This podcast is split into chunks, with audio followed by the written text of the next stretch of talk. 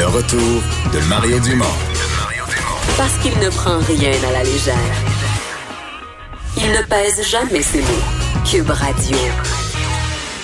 Alors, on vous parle donc de ce budget. C'est le ministre Éric Girard qui l'a déposé à l'Assemblée nationale. En fait, il a commencé à lire son discours il y a environ euh, une demi-heure. On vous le disait plus tôt. Donc, euh, pas de déficit, un surplus. 2,7 milliards total de surplus mais avec un ministre qui nous dit quand même, écoutez, là, on va se dire la vérité, c'est notre marge de manœuvre et il se pourrait euh, qu'on doive jouer là-dedans euh, avec le ralentissement économique qui pourrait découler, euh, ben oui, du, de la COVID-19 des prochains mois. pour en discuter du budget, on rejoint tout de suite le chroniqueur économique Michel Girard. Bonjour Michel. Bonjour Mario. Euh, est-ce que, est-ce que pour toi, il y a des grandes surprises? Tu te présentes là ce matin, tu ouvres les livres du budget. Est-ce qu'il y a quelque chose qui, t'a frappé, toi qui en as vu euh, euh, des dizaines de budgets? Ben, moi, ce que j'ai fait comme exercice, parce que tu conviendras que c'est très épais, les budgets, hein? C'est pas la, pas la documentation qui manque. Il faut savoir fouiller aux bons endroits. Oui, c'est ça. Alors, moi, je me suis attardé à savoir euh, quelle était l'évolution euh, des dépenses et des revenus au fil de, des cinq années euh, budgétaires, si l'on veut, sous le gouvernement Legault. Et puis, ce que je constate, c'est que je trouve que c'est ma conclusion, c'est un gouvernement très dépensier, finalement.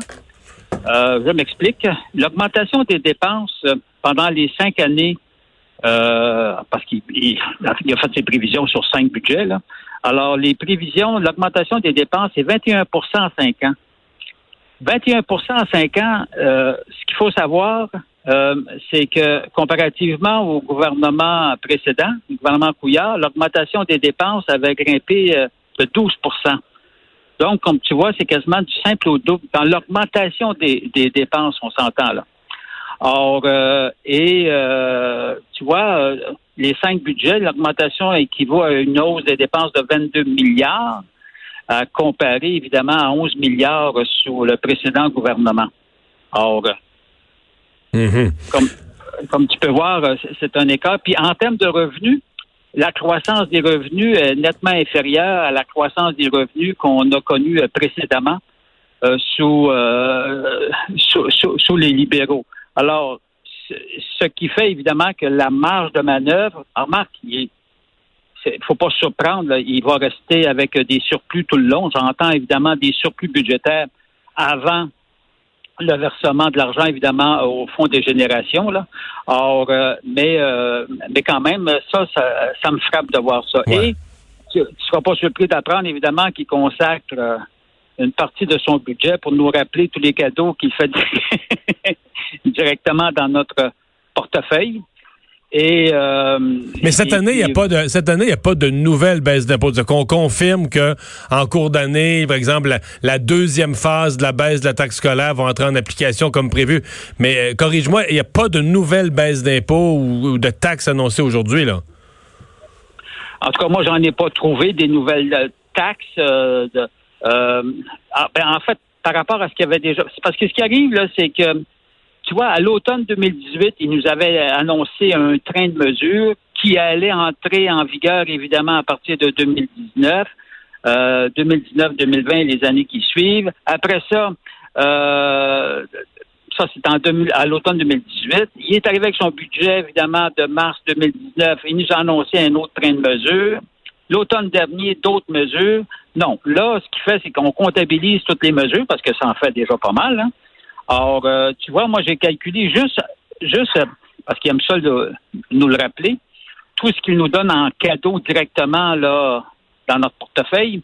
Euh, ça, moi, j'ai calculé pour les cinq ans parce que là, il faut toujours faire attention. Des fois, il échelonne ça sur six ans, des fois, il échelonne ça sur cinq, sur cinq ans. Mais en tout cas, moi, je m'en tiens à cinq budgets là, parce que quand on regarde un gouvernement, tu sais, comme le gouvernement, l'ancien gouvernement libéral, tu sais, tu calcules que le ministre Théo a présenté cinq budgets. Euh, lui, euh, Girard, il va présenter cinq budgets. Alors, sur les cinq ans, en cadeau, ça représente 9 milliards.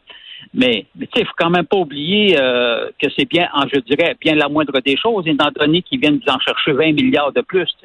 Ouais. Tout est relatif là-dedans. Mais je ne, je ne vois pas, la première vue, en tout cas, là, de, de, nouveaux cadeaux. De nouvelles baisses d'impôts. Bon, le ministre, et c'est pas tellement peut-être dans les documents qu'on peut lire ça, autant que ce qu'il a dû dire en réponse aux questions des journalistes là, tout à l'heure en conférence de presse dans le huis clos, là, avant que tout ça soit public, il a quand même laissé entendre que euh, le surplus, par exemple, de l'année qui vient pourrait être pas mal moindre. On pourrait peut-être même, on pourrait être obligé de piger dans les réserves, faire un déficit. Euh, si l'économie ralentissait, si le Canada traversait une récession, si le COVID, la, COVID-19 faisait plus de dommages. Ouais, mais regarde, là. Là, il faut toujours faire attention entre. Quand, moi, je, moi, je m'en tiens toujours pour afin d'éviter qu'on rentre dans, dans, toutes sortes de discussions. Euh, que je trouve futile. Moi, ce qui compte pour moi, c'est les surplus, les vrais surplus. Après ça, qu'il qu'il transfère euh, son surplus totalement ou partiellement euh, dans, dans le fonds de génération, c'est une autre chose. Moi, ce qui compte, c'est que là, il s'enligne. Quand je regarde les surplus qu'il va déclarer, euh, au, tu vois, au cours des cinq prochaines années, il arrive avec un, des surplus de 17 milliards avant transfert au fonds de génération. Mettons qu'il y, a un bon coussin. Puis là, lui, tu vois, ce qu'il ce qu'il nous a dit, euh, c'est que hypothèse, mettons que l'économie mondiale euh, ralentit de 5 euh, de point, de point, d'un demi-point de pourcentage, parce que c'est de ça qu'il parlait. Lui, il dit que le Québec serait affecté d'à peine de, de 0,25, donc à peine d'un quart de point de pourcentage. Alors, ce qui est... Ça me paraît optimiste. quand même assez... Mm, hein? Ça me paraît optimiste, non? Ah ben, c'est-à-dire optimiste... Euh, je ne sais pas où, il prend ses chiffres. Effectivement, ça, on, prend pour acquis que le coronavirus, là, euh, dans, dans, dans, même pas un mois, là, ça va être terminé et final bâton. Ce que je doute énormément. Non, évidemment, il y a c'est des prévisions relativement optimistes. Alors, mais, euh, mais, mais, tu vois, un point de pourcentage du PIB, c'est quoi? C'est un point, c'est 50 milliards, c'est 500 milliards dans notre PIB, là. Alors, donc, euh, quand je regarde, je, je pense qu'il y a quand même un très bon, un très bon coussin là, avec les surplus euh, qu'il euh, qu'il prévoit.